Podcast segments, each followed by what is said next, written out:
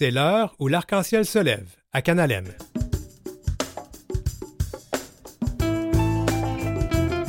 Au sommaire aujourd'hui, parler d'identité et d'expression de genre aux mineurs malgré l'adversité et la haine actuelle.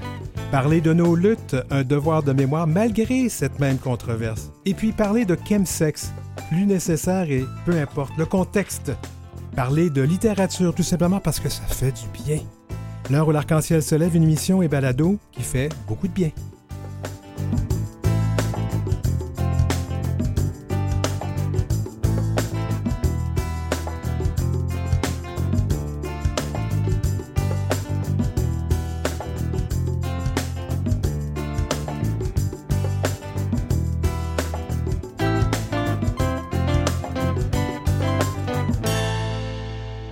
C'est l'heure où l'arc-en-ciel se lève avec Denis Martin Chabot. Mais on aborde un sujet ultra controversé en ouverture. Puis je dis ultra controversé, c'est pas de notre faute. On va parler d'identité ou d'expression de genre, et particulièrement chez les mineurs. Il, faut vraiment avoir eu la tête complètement enfouie dans le sable pour ne pas avoir été euh, ou avoir été enlevé par des extraterrestres, je dire, pour ne pas avoir euh, vu ce qui s'est passé depuis quelques mois, la montée de la haine envers les personnes trans ou non binaires. Certains et certaines diraient que les mesures, euh, que ce sont les personnes anti-mesures sanitaires de la COVID-19 qui se sont trouvées un autre os à gruger. Or, l'Association professionnelle mondiale pour la santé pour les personnes transgenres, un organisme qui réunit des experts et des experts du monde entier, a publié pour la première fois un chapitre complet de son guide des meilleures pratiques consacrées aux adolescents. Alors, pour parler de tout ça, je reçois Annie Poulin sans façon. Elle est détentrice d'un doctorat en sciences sociales et en travail social de l'Université de Montfort, ça c'est au Royaume-Uni, quand même pas rien. Elle était anciennement titulaire, c'est anciennement titulaire de la chaire de recherche du Canada sur les enfants transgenres et leurs familles de, de l'Université de Montréal, où elle est encore professeure anciennement. Oui, oui, oui, il y a des nouvelles choses qui s'en viennent, je pourrais annoncer bientôt, mais on va continuer avec les recherches. C'est bon. Donc, on ne peut pas en parler de cette nouvelle chose, mais on le sait. Alors, bienvenue à l'émission, Annie. Merci. On utilise les pronoms elle. Elle avec toi. Donc, commençons par le début. Ces questions d'identité de genre, c'est-tu un nouveau phénomène, ça?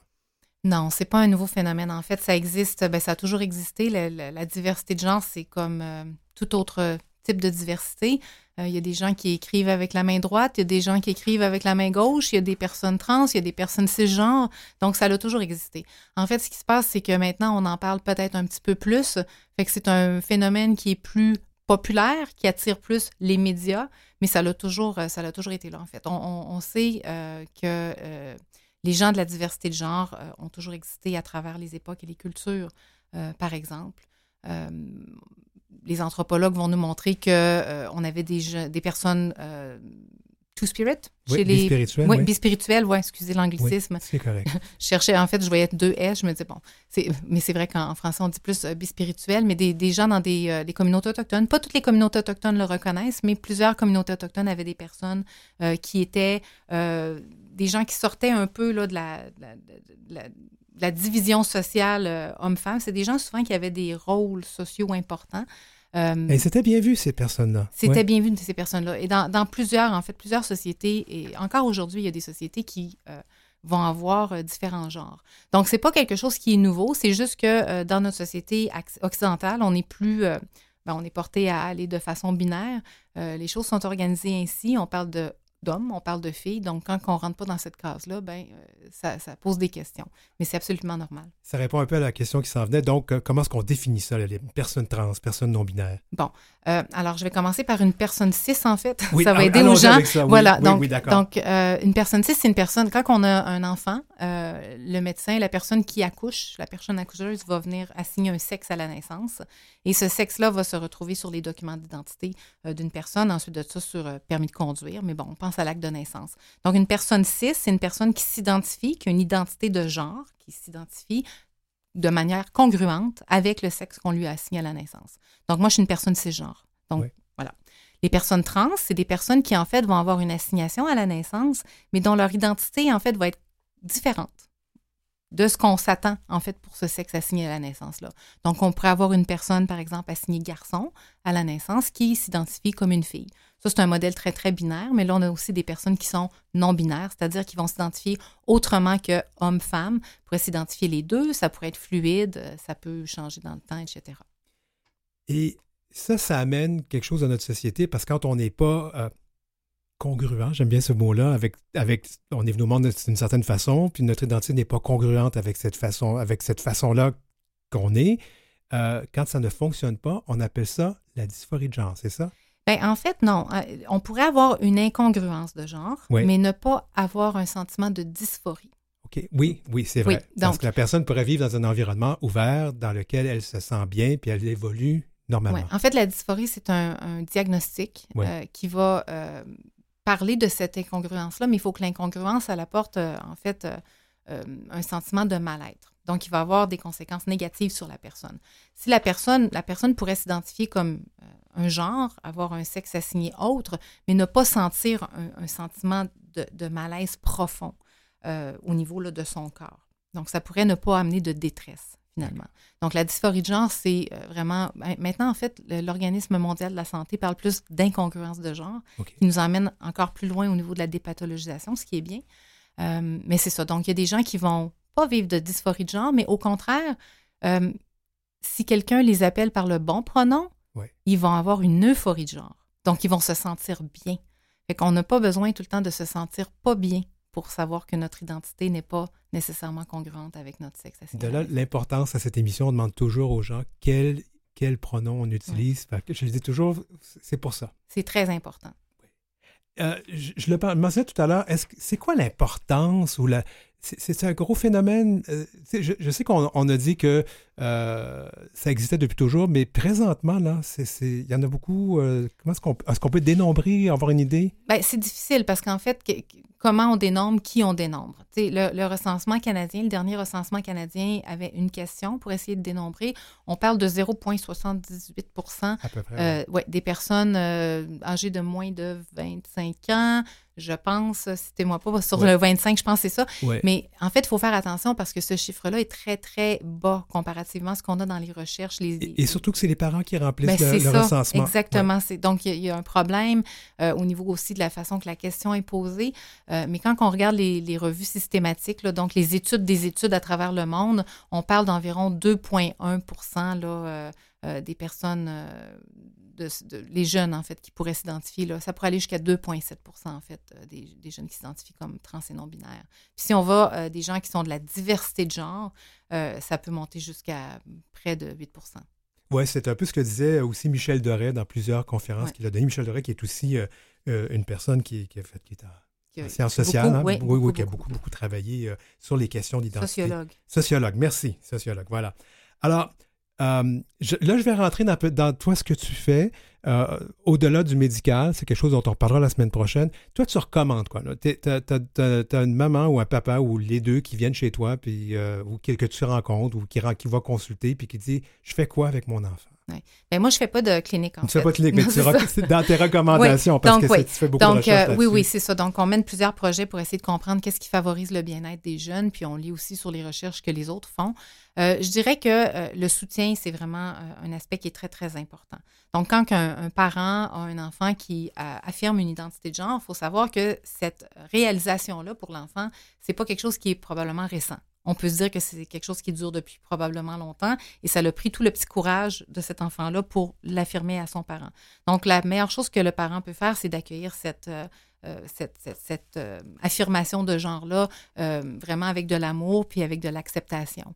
Euh, ça, ça va vraiment beaucoup aider. En fait, on voit des différences au niveau du, euh, lien familial, comment l'enfant se sent euh, au niveau du sentiment d'appartenance avec ses parents, comment il se sent accueilli par ses parents, puis l'impact sur le taux de suicide.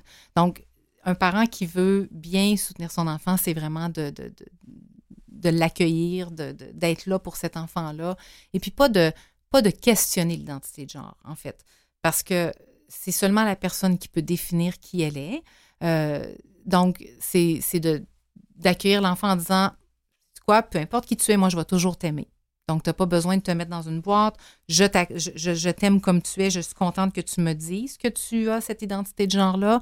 Et puis, moi, je t'accompagne, peu importe qu'est-ce que cette identité de genre, comment cette identité de genre va évoluer. Beaucoup de. Bon, dans le contexte qu'on connaît présentement, il y a beaucoup de gens qui remettent tout ça en question. Puis de toute façon, les enfants, on sait, à l'adolescence, aiment bien être belles, puis se définir à l'envers de, des adultes. Et, là, présentement, ils ont décidé que c'était le genre ou l'identité de genre qui jouait. On répond quoi à ça? Bien, l'identité de genre, ça se, ça se développe très tôt. Hein. Vers l'âge de 2-3 ans, euh, un enfant est capable de, de, de, réaliser en fait son identité de genre. C'est vraiment facile pour un enfant cisgenre parce que tout le monde lui dit t'es ça, puis l'enfant sent qu'il est ça. Donc, il y, y, a une cohérence là. Chez les enfants trans, des fois, ça peut aller plus tard. Il y en a qui le savent très tôt, qui le disent très tôt. Il y en a qui le savent très tôt, qui le diront pas avant l'adolescence. Puis il y en a qui vont le réaliser plus à l'adolescence. L'adolescence, c'est certain que c'est une période qui va euh, emmener des questionnements identitaires. Hein. C'est une, période où est-ce qu'on se développe, on, a notre niveau d'autonomie face à nos parents, etc. Mais il faut savoir qu'il y a vraiment encore beaucoup, beaucoup, beaucoup de, de, contraintes, de transphobie, de haine, euh, de violence envers les personnes de la diversité de genre. Donc, c'est pas quelque chose qu'un enfant va donner, va faire à la légère. Donc, il y a probablement réellement un questionnement par rapport à cette identité de genre-là. Donc, c'est important, en fait, d'accompagner cet enfant-là et, pas aller plus vite que l'enfant, pas aller moins vite que l'enfant. Donc, vraiment le suivre, mais surtout le croire. Euh, ça, c'est vraiment très, très, très important. Le phénomène de la détransition, de la retransition, c'est quand même quelque chose qu'il faut considérer aussi dans tout ça? Oui, mais euh, pas, je, dirais, pas comme étant quelque chose qui devrait euh, prévenir la transition. Mm-hmm. Donc, je dirais aux parents qui écoutent, euh, oui, peut-être que vous avez lu des choses sur la détransition. On mène des recherches sur les jeunes qui détransitionnent. On mène des recherches aussi sur la manière dont c'est discuté dans les médias. On voit une grosse différence entre ce qui est discuté dans les médias puis le, vécu de ces jeunes-là.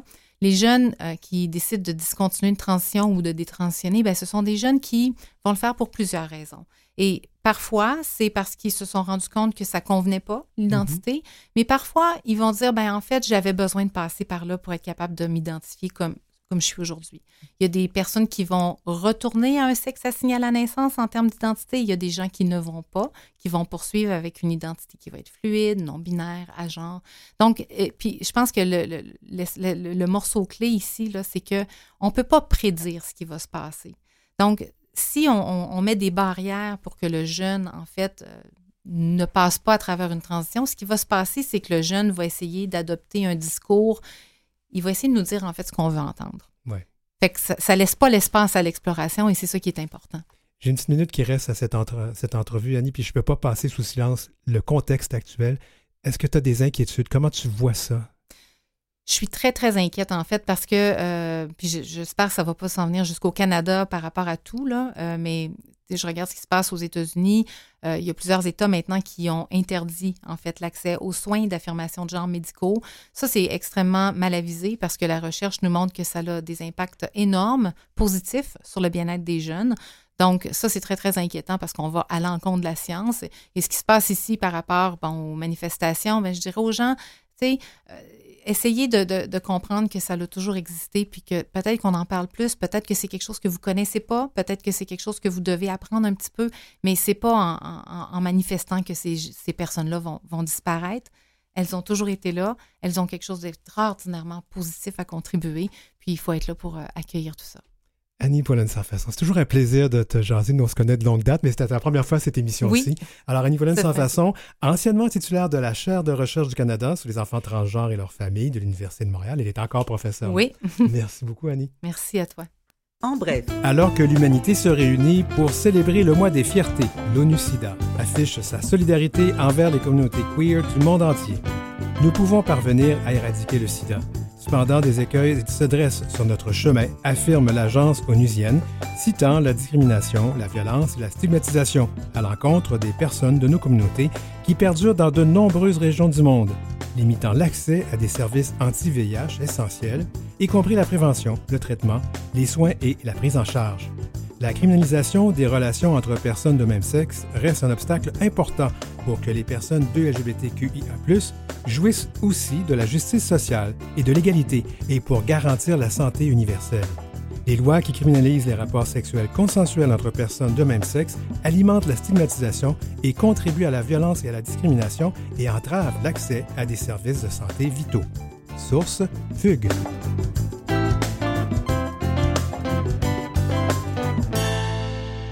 Vous écoutez L'heure où l'arc-en-ciel se lève avec Denis Martin Chabot. C'est le mois des fiertés dans la plupart des pays du monde, des pays où on peut le faire sans trop se faire taper dessus.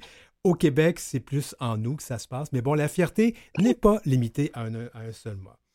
moment de célébration et de parties, mais c'est aussi parce qu'on tend à oublier qu'au-delà des paillettes, de la musique pop et de la danse, il y a un mouvement. Nous ne sommes pas arrivés où nous sommes ici, c'est pas arrivé facilement. Il y a eu toute une histoire de lutte. Didier Reynaud est entrepreneur engagé qui aime donc parler de transition sociale, écologique, de droits humains et c'est aussi un militant artiste. On le retrouve à Paris. Euh, bonjour, bienvenue à l'émission. Plutôt bonsoir chez vous, bienvenue à l'émission, Didier. Bonsoir à toutes et à, tous. Bonsoir Denis Martin et toute l'équipe. Oui, alors quel pronom on utilise? Vous m'entendez bien? Oui, très bien. Quel pronom on utilise avec toi? Euh, il. D'accord. Alors, justement, euh, c'est quelque chose qui te tient à cœur, euh, cette histoire dans laquelle euh, nous avons tous été pour faire avancer les droits de nos communautés. Et tu voulais faire quelque chose et c'est devenu une exposition, c'est ça? Exactement, oui. J'ai lancé depuis peu une exposition qui retrace les mois précédant l'ouverture du mariage et de l'adoption aux, couples de même sexe en France. Et effectivement, je, voulais faire euh, quelque chose et, je suis assez content de pouvoir vous présenter cette exposition euh, virtuelle qui est, gratuite et qui, euh, j'espère, aussi inspirera outre-Atlantique, comme on dit. Oui, on va essayer de, ne pas oublier de donner le, lien pour aller voir ce site d'ici la fin de l'entrevue. Mais alors, comment c'est venu cette idée-là? Comment tu t'es pris pour amener cette exposition virtuelle? Oui, alors je, du coup, je vais citer tout de suite le site, c'est sur conseil-équitable.com. Et cette idée m'est venue euh, parce qu'en fait, il y a, il y a dix ans, quand il y a eu euh, l'ouverture, euh, enfin le projet de loi en, en, France, j'avais lancé un produit en fait qui militait pour le mariage pour tous, mais un produit qui était aussi équitable et bio. C'était un, un rhum euh, qui, était fait donc avec une coopérative qui s'appelle Etikable, avec un artiste qui s'appelle Dugudus, qui était euh, d'ailleurs euh, à Montréal il y a peu, qui est un, mhm. artiste militant dans la sérigraphie. Et, et donc, cette idée initiale était très, très intéressante puisque ça avait apporté beaucoup de choses. Ça permettait de parler d'homosexualité, du monde LGBT dans le milieu écolo, dans le milieu équitable et puis euh, et vice versa, puisque euh, comme vous l'avez compris, j'ai un profil euh, à la fois dans l'écologie, la transition sociale et les droits humains. Et, et donc voilà, donc ça c'était il y a dix ans. Et puis comme je savais que les dix ans approchaient, je voulais peut-être recréer quelque chose parce que euh, je sens que c'est toujours important non seulement de sensibiliser, mais aussi de montrer, d'éduquer euh, chacun à, notre niveau. Je pense qu'on peut faire quelque chose, surtout, euh, vous le disiez juste avant, euh, face à la montée des, des LGBTQI plus phobie. Et donc, donc voilà, donc quelques, quelques semaines avant la date anniversaire en, France, voilà, je revenais de chez des amis et j'avais un projet qui était déjà un peu tombé à l'eau. Et je me suis dit, bah, finalement, euh, il y a dix ans, j'avais fait plein de photos. Et puis, euh, faudrait que je m'y replonge dedans parce qu'il y en avait peut-être qui, qui valaient la peine. Et voilà, et je m'étais dit, je vais faire un post, en fait, tout simplement. Et puis, voilà, subitement, je me suis dit, tiens, peut-être qu'une une galerie euh, virtuelle en ligne euh, existe. Ça doit être, euh, si ça existe, en tout cas, c'est génial à l'heure du, du métaverse, du dataverse. Et puis ça existe, et puis c'était facile à faire. Et du coup, je me suis lancé un peu euh, euh complètement, en fait, dans, dans, dans, ce projet, sur mon temps libre. Et, euh, et voilà, et donc tout s'est mis en, route. J'ai découvert que non seulement on pouvait afficher les photos, mais on pouvait donc les accompagner euh, de textes, évidemment. Donc je me suis mis à écrire des textes à faire des recherches un peu plus pour reprendre tout l'historique en fait de ces mois parce que au, Québec euh, vous aviez sans doute euh, suivi mais ça a été très compliqué en France et puis voilà je l'ai accompagné d'audio d'extraits de discours euh, et puis voilà puis j'ai retrouvé j'ai trouvé des partenaires et puis je vais vous en dire plus après oui, ben j'allais faire un commentaire. Donc, d'abord, le fait que c'était facile, là, là, Didier, tu viens de tout défaire. Je pensais que ça avait été très long et très complexe. Alors là, on vient de défaire une de mes idées préconçues. mais cela dit, ah, effectivement, nous, on a regardé. Pas facile à faire, mais... On a regardé le débat en France euh, du Québec de, notre point de vue et on était éberlué que le pays euh, qui nous avait euh, quand même donné les droits de l'homme, à l'époque on dit les droits de l'homme, les droits de la personne, avaient hmm. autant de difficultés à aller avec quelque chose d'aussi simple que le mariage pour tous. Ça nous a étonnés. Oui, ça C'était très surprenant euh, pour, euh, pour, nous, euh, pour nous aussi. On pensait que ça passerait, je ne sais pas si l'expression existe au Québec, mais comme une lettre à la poste. Oui, on dit la même chose. finalement, non. Ou comme du beurre dans la poêle. on va laisser tomber les expressions. OK. Ah, écoute, justement, tu as, glissé un mot sur le contexte actuel. Il semble qu'on a une recrudescence de la haine versus, nos communautés. Euh, je pense que c'est encore pire pour les personnes de la diversité des affirmations et expressions euh, de genre. Euh, est-ce que ça a eu une influence sur comment pourquoi tu as décidé de faire ça et comment tu t'es pris? Alors, ça a effectivement une influence parce que, en fait, déjà, on, vit toujours des, des, moments dans notre vie où on est confronté à la discrimination, qu'elle soit directe ou, ou indirecte. Voilà, donc ça, c'est la première chose. ça a renforcé, en fait, mon envie de, le, de, le, de, faire cette exposition et d'amener le plus d'informations possible, de l'adresser pas que à la, à la communauté, mais de l'adresser aussi à aux alliés ou aux proches, euh, dans, aux proches euh, des, LGBT, parce que je pense qu'il y a aussi des fois un terreau euh, euh un peu euh, d'homophobie, d'LGBTophobie aussi, parfois, pas, pas, très loin de, pas très loin de nous. Donc je me suis dit que c'était intéressant voilà, de revisiter un peu cette page d'histoire et d'y amener un peu des messages pour montrer en fait bah, ce qu'on a vécu, parce que même si nos proches ils étaient là pendant cette période, c'était c'était quand même très euh, très compliqué à vivre. Euh, et puis en plus, alors qu'on allait, on s'apprêtait, c'est le titre d'une des photos, à devenir citoyen à part entière en fait. hein. Et après, euh, ça c'était sur la conception.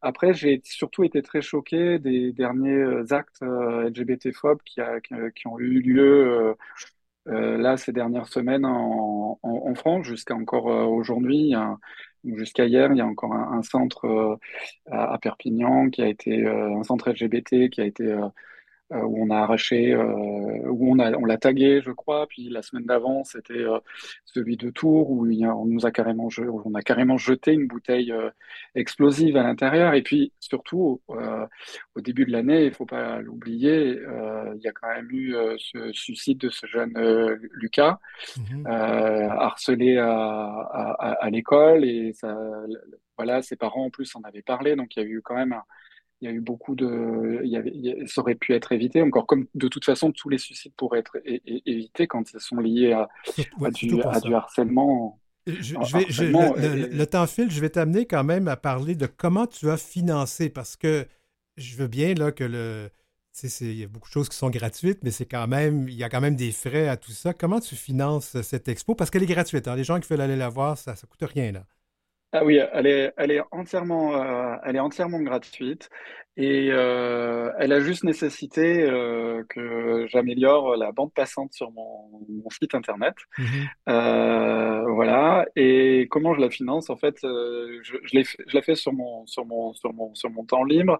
la seule chose que j'ai que, que j'ai fait, c'est de créer des produits euh, éco-responsables, en fait, des petits souvenirs, parce que je trouve que c'est toujours intéressant quand on va voir une exposition, euh, voilà, de éventuellement se procurer des, des petits souvenirs euh, de l'expo. J'ai voulu les faire euh, porte-clés, des petites cartes postales, etc. Je voilà, j'en ai là. Bon, les, auditeurs et auditrices le verront pas, mais, moi je le vois, c'est super beau. Euh, c'est assez intéressant. Les, gens, les gens se doutent pas, mon travail avec euh, la visioconférence, c'est comme c'est ce qui me permet de voir la personne à l'autre bout du monde. Euh, c'est un peu, c'est un peu génial tout ça.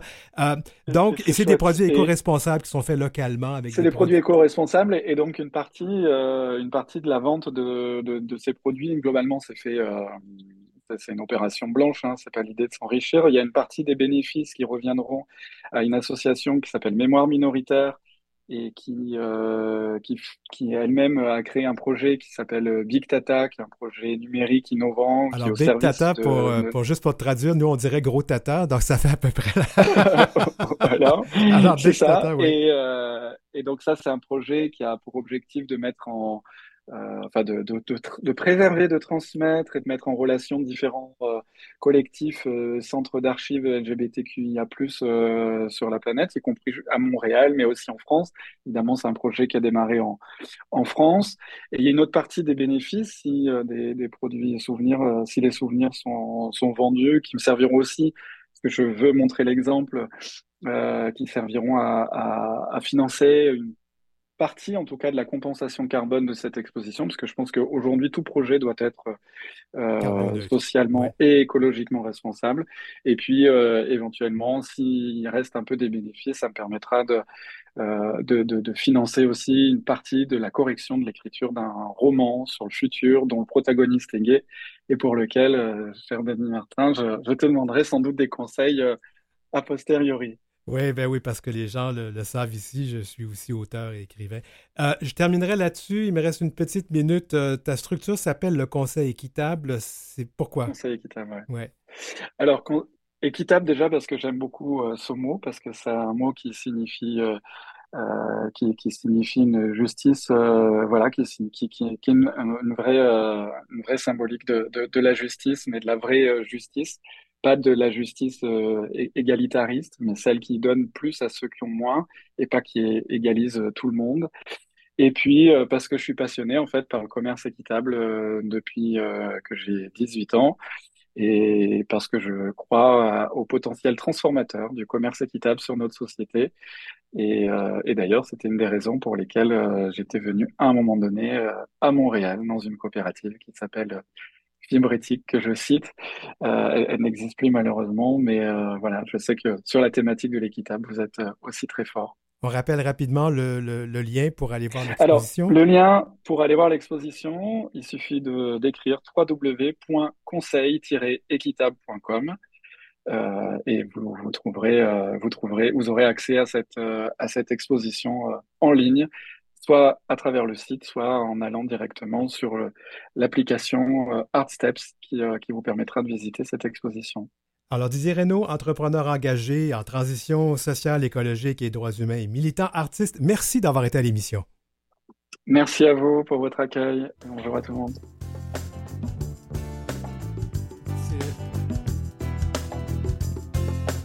Alors après la pause, on va parler euh, de chemsex, euh, un balado, une balado diffusion qui euh, parle de, chemsex avec des gens qui ont vécu cette expérience-là. Puis on va parler de littérature, deux titres, La Renaissance de l'interlope et Grammaire pour un français inclusif.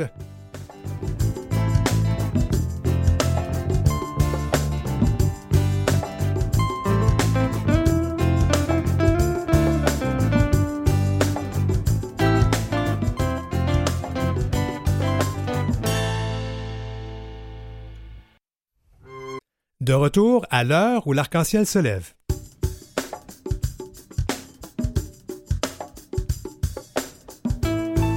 Une balado-diffusion qui s'appelle Chemsex, Chemstory, pardon, pour parler de chemsex. C'est un sujet dont on parle beaucoup à l'émission depuis un bout. Ben, on revient là-dessus aujourd'hui et euh, on va terminer en beauté avec euh, euh, Brian Saint-Louis, ben, c'est pas parce qu'il est beau, mais ça va faire pareil. On va parler de la renaissance de l'interlope et de la grammaire pour un français inclusif.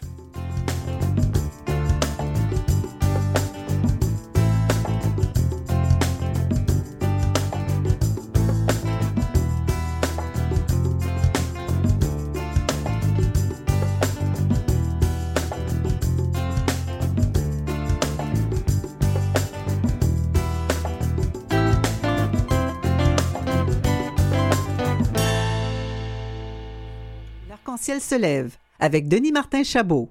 Le chemsex. On en a parlé à plusieurs reprises à, cette émission euh, et balado. C'est un phénomène mondial. Ça n'affecte pas seulement euh, que le Canada, c'est partout. Euh, et ça n'affecte pas non plus seulement que nos communautés, mais ça l'affecte particulièrement.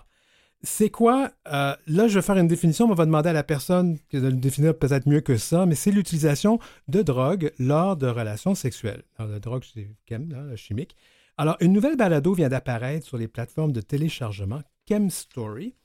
Euh, écoute, ChemStory, c'est, euh, j'en ai écouté cinq épisodes jusqu'à maintenant. C'est vraiment fascinant. Et pour en parler, Olivier Ferlat, il est chercheur principal du projet ChemStory. Il est également professeur à l'Université à l'École de santé publique de l'Université de Montréal. Il est aussi chercheur au, Centre de recherche en santé publique. Wow, c'est toutes sortes de titres. Bienvenue à l'émission, Olivier. merci bien. Là, j'ai utilisé les pronoms il, c'est adéquat? C'est adéquat, merci. Parfait. Alors, le chemsex, j'en ai parlé un peu, mais c'est quoi? Oui, ben en fait, vous l'avez très bien défini, c'est l'utilisation de certaines substances dans le but de avoir des rapports sexuels, d'intensifier euh, l'expérience et aussi de prolonger l'expérience. Euh, habituellement, ça fait référence à certaines drogues spécifiques, dont le cristal meth, le GHB, la cocaïne, l'ecstasy, mhm. la kétamine. Donc, euh, on parle principalement de ces substances-là. Puis le mot vient, naît de l'Europe. C'était bon, c'est pour définir un peu l'utilisation de ces substances-là dans, un contexte surtout des, communautés gays. Ben justement, je suis certain qu'il va écouter. Jean-Luc Romero à, Paris a perdu son conjoint justement lors d'une overdose, lors d'un événement où il y avait du chemsex. Et c'est quelque chose dont il parle beaucoup. C'est un élu, euh, un élu euh, municipal à Paris. Euh, alors, ça touche beaucoup nos communautés? on n'a pas des super bonnes données. au Canada ou même à Montréal. Donc, les estimés vont de 3 à 39% des membres de la communauté qui auraient fait du chemsex. c'est toujours dépendant. On n'a pas des très bonnes données encore.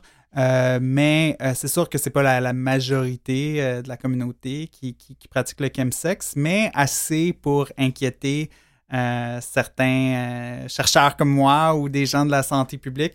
Et c'est pas parce que nécessairement prendre des drogues c'est inquiétant, mais on sait que euh, le chemsex peut amener certains défis. Euh, ça peut amener des problèmes de dépendance, ça peut amener euh, des problèmes de santé mentale. On, sait qu'il y a des gens qui ont perdu leur emploi, qui, ont, aussi, bon, c'est un facteur de risque de transmission du VIH. Donc, on sait que ça peut avoir, amené des défis importants aux personnes qui les pratiquent.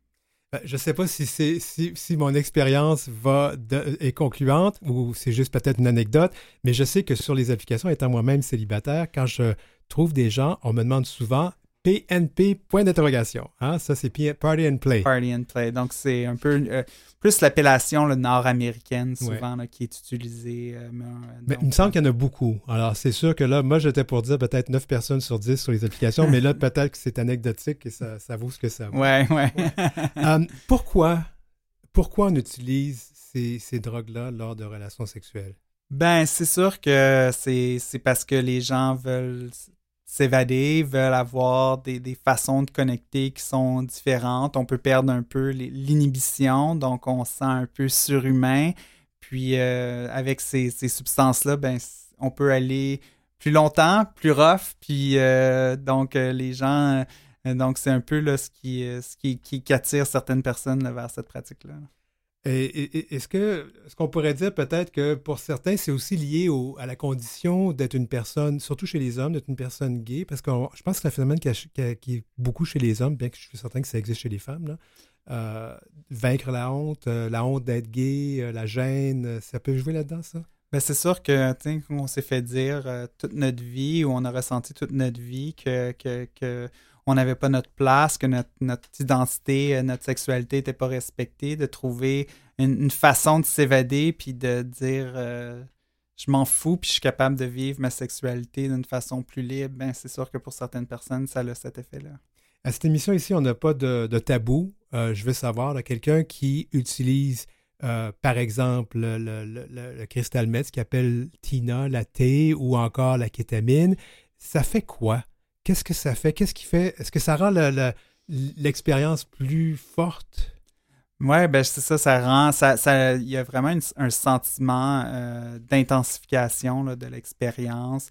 Euh, ça, nous, ça nous permet d'aller, euh, de rester éveillé très, aussi très longtemps. Oui, j'ai entendu dans l'émission de trois ou quatre jours sans dormir, ouais. Trois ou quatre jours sans dormir, mais aussi d'avoir de, de, pouvoir faire des efforts physiques parce que bon, on s'entend que le sexe en général, il y a quand même un effort physique euh, beaucoup plus longtemps, puis un sentiment vraiment d'invincibilité. D'invincibilité, oui. Wow. Maintenant, moi, je ne suis pas dans le jugement. Je conçois que parfois les gens aiment ça utiliser des drogues de façon récréative. Euh, quand est-ce que ça devient problème? Ben, ça devient problème quand, euh, quand on n'est plus capable de s'en passer, quand on est bon, quand euh, c'est sûr que chaque personne peut définir quand ça devient un problème, mais c'est sûr que quand ça, il y a un effritement, ce qu'on voit chez certaines personnes, c'est que ça peut amener un, comment, un effritement social. Euh, ils voient plus leurs amis, ils vont plus travailler ou ils sont plus capables de performer euh, au travail. ça peut avoir des impacts importants sur leur santé mentale. Et des fois aussi, c'est le, fait de ne plus être capable d'avoir une sexualité sans sans le chemsex, sans avoir recours à ces substances-là.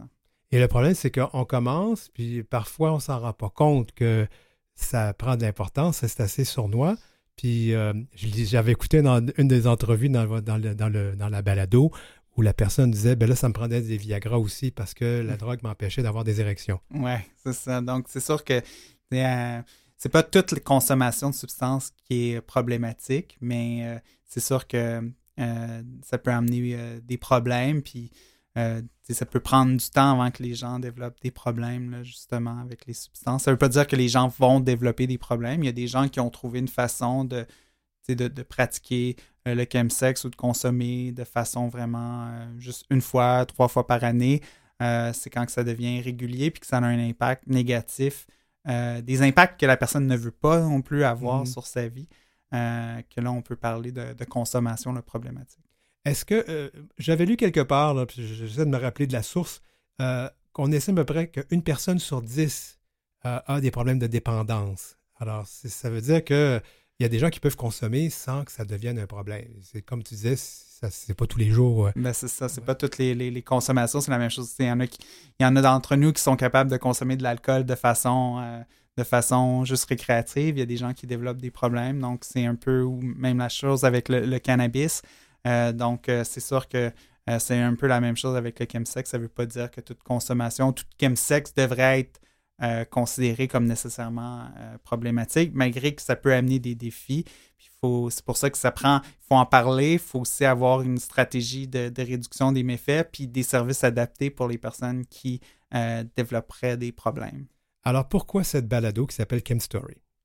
Mais Chem Story, l'idée du projet est venue du fait que justement, il y a de plus en plus d'inquiétudes par rapport au chemsex dans les communautés, euh, parce que plusieurs personnes, des intervenants remarquent, ou des, professionnels de la santé ou des chercheurs remarquent que, ça amène des défis importants.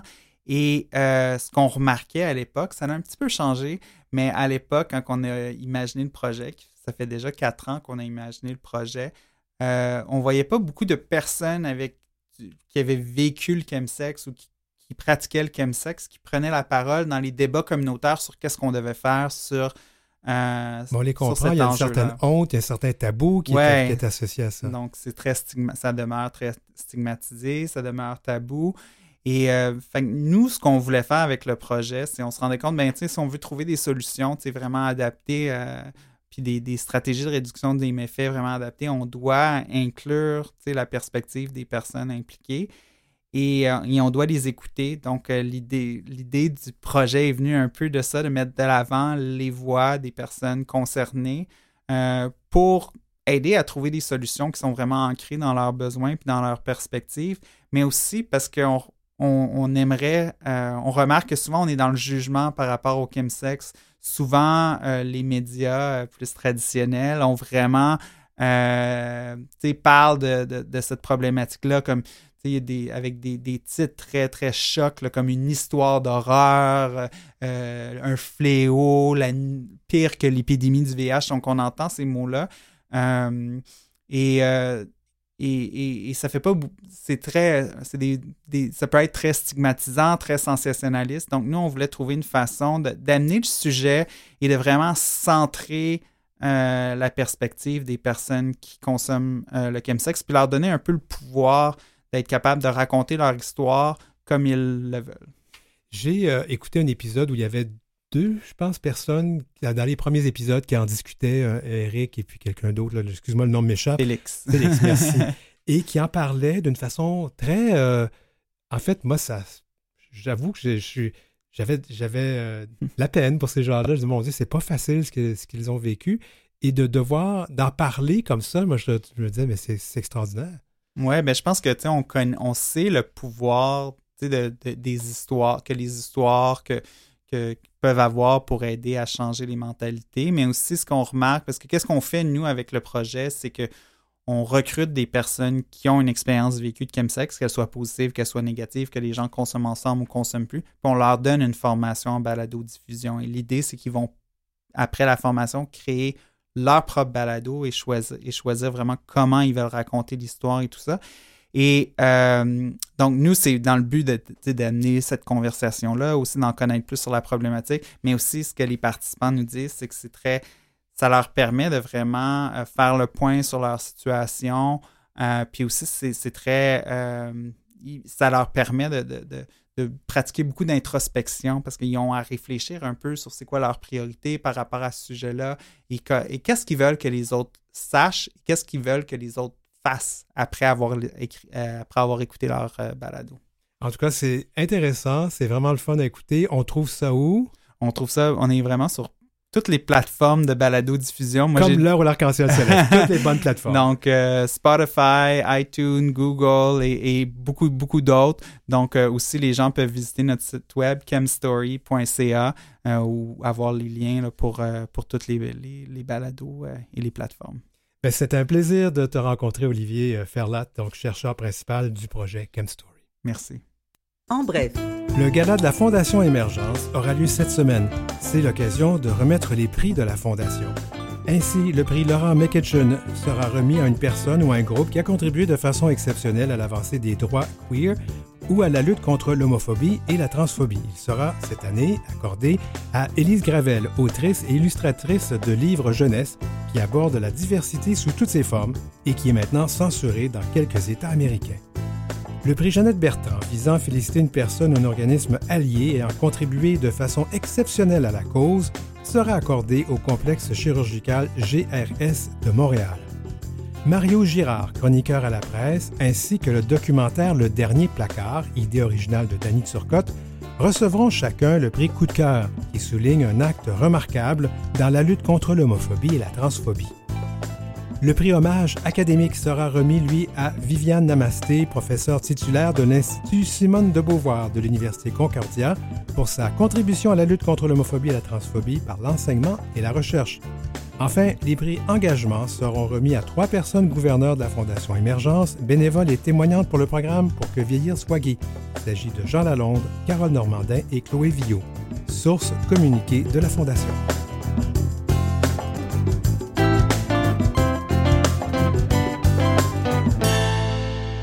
Vous écoutez L'heure où l'arc-en-ciel se lève avec Denis Martin Chabot.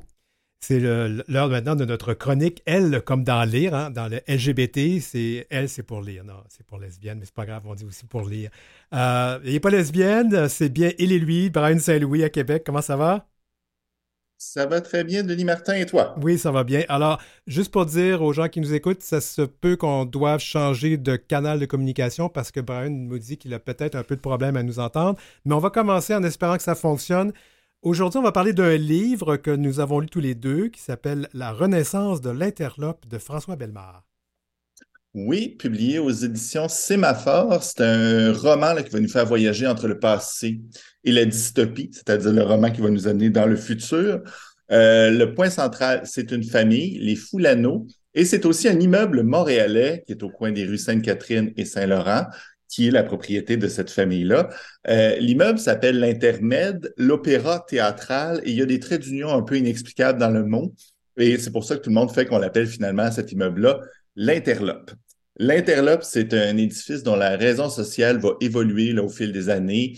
Et à chaque fois qu'il va connaître un grand succès de popularité, il va y avoir une petite baisse jusqu'à ce qu'on le réinvente, qu'on lui retrouve une nouvelle raison de vivre euh, et, que là, ça reparte de plus belle finalement. On aurait presque pu appeler ce roman-là finalement Les Renaissances de l'Interlope parce qu'on suit quelques crues de vagues et remontées au cours de cette histoire-là.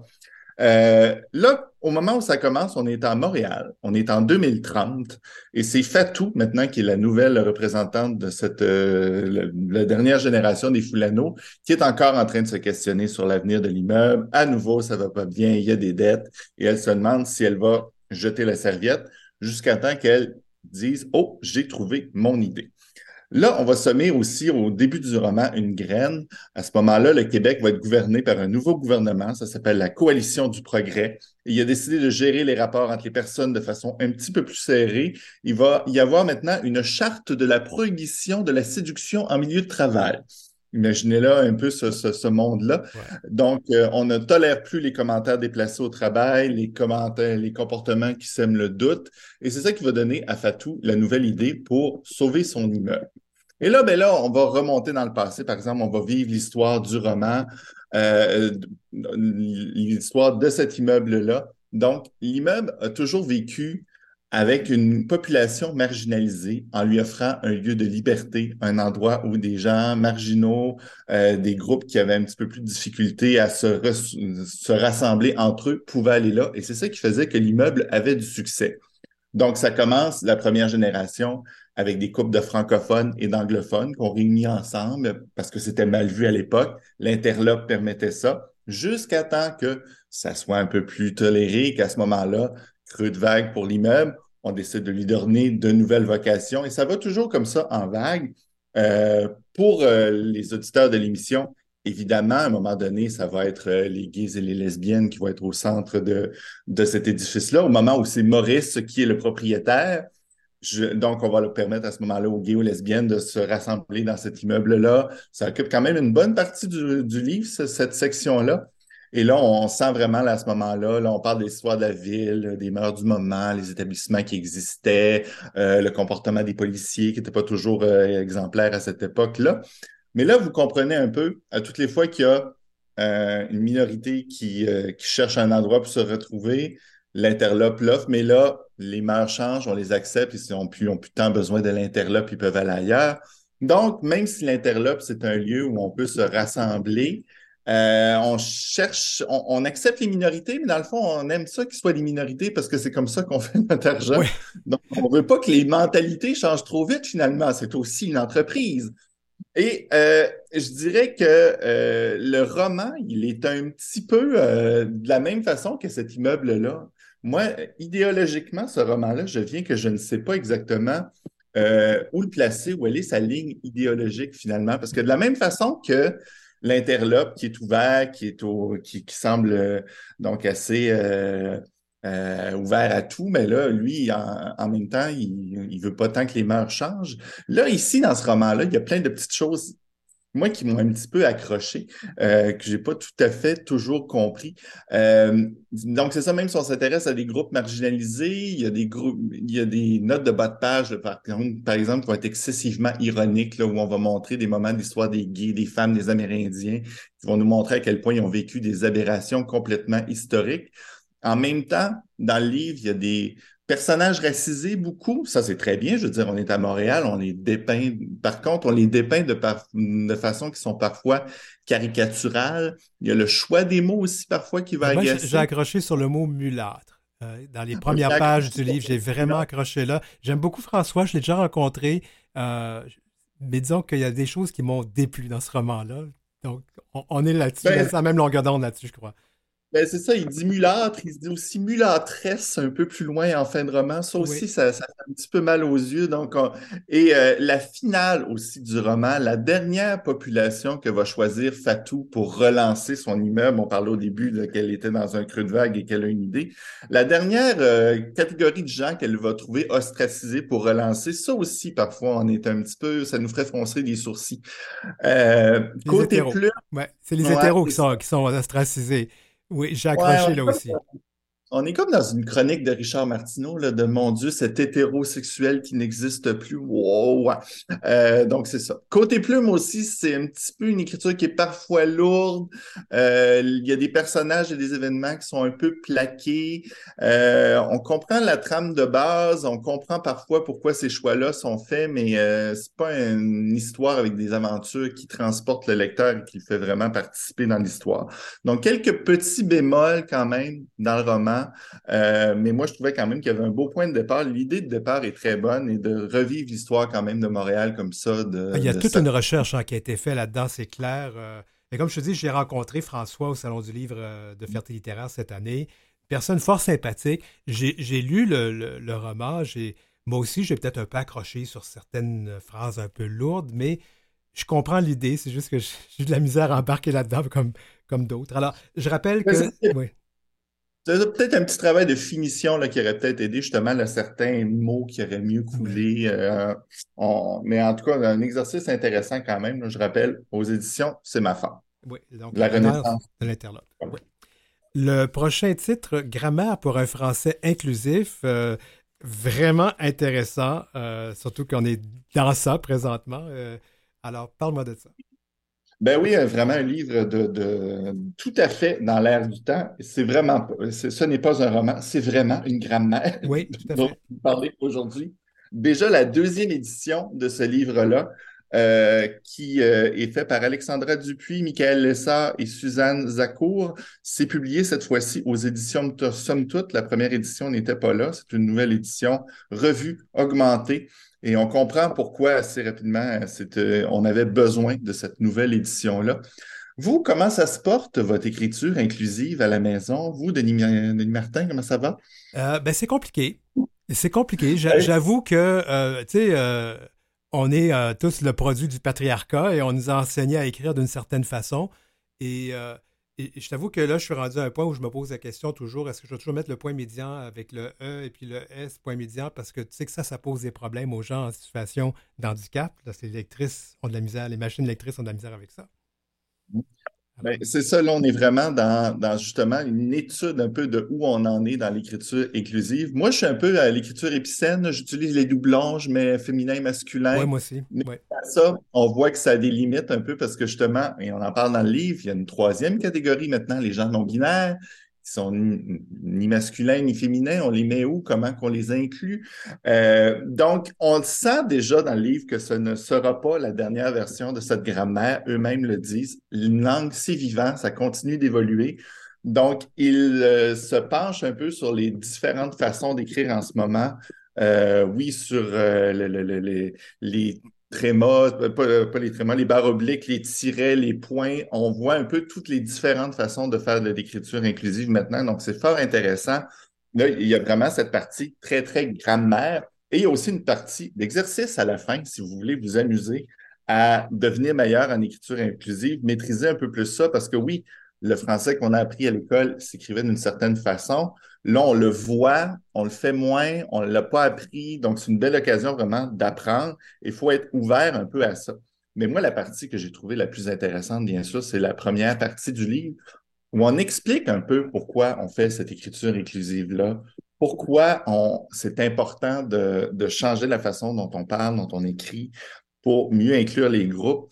Et puis là, genre, on sait qu'il y a déjà des gens probablement à la maison qui nous entendent parler en ce moment puis qui disent Mais mon Dieu, pourquoi, pourquoi on change ces règles-là? C'est comme ça, c'est correct de même.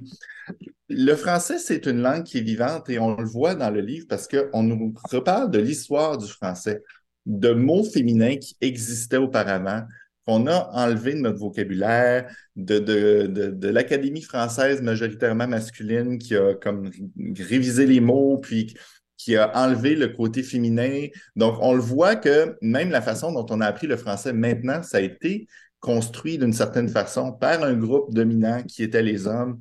Et là, on comprend aussi ben, que autrefois, le français n'a pas toujours été comme ça. On donne beaucoup comme exemple le mot autrice, par exemple, qu'on utilisait très peu il y a quelques années, qui est revenu en force, qui existait déjà.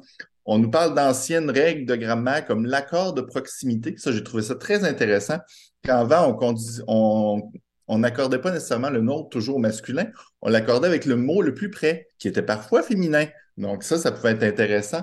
Et puis aussi, on parle ben, de tout le côté le sociologique de l'écriture, euh, ce côté que le masculin l'emporte toujours sur le féminin. Pourquoi que les femmes qui ne voient jamais euh, d'avocate, de médecine ou de, de, de, de, profession en féminin, que ça a un vrai impact chez les jeunes, c'est montrer que les femmes ne sont pas capables de se projeter dans ces emplois-là parce que c'est toujours au masculin.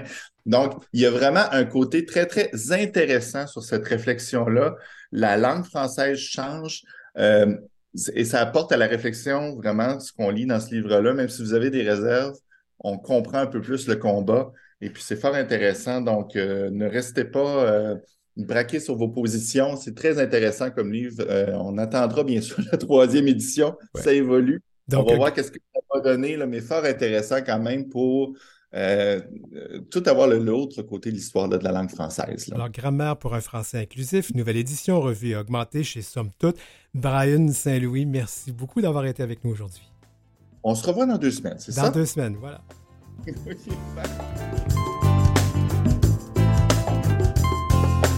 Vous avez des commentaires ou des suggestions de sujets ou d'entrevues pour Denis Martin? Contactez-le à heurciel.outlook.com. C'est heurciel en un seul mot et en minuscule, outlook.com. Suivez Denis Martin aussi sur sa page Facebook et sa page Instagram, dmchabot auteur.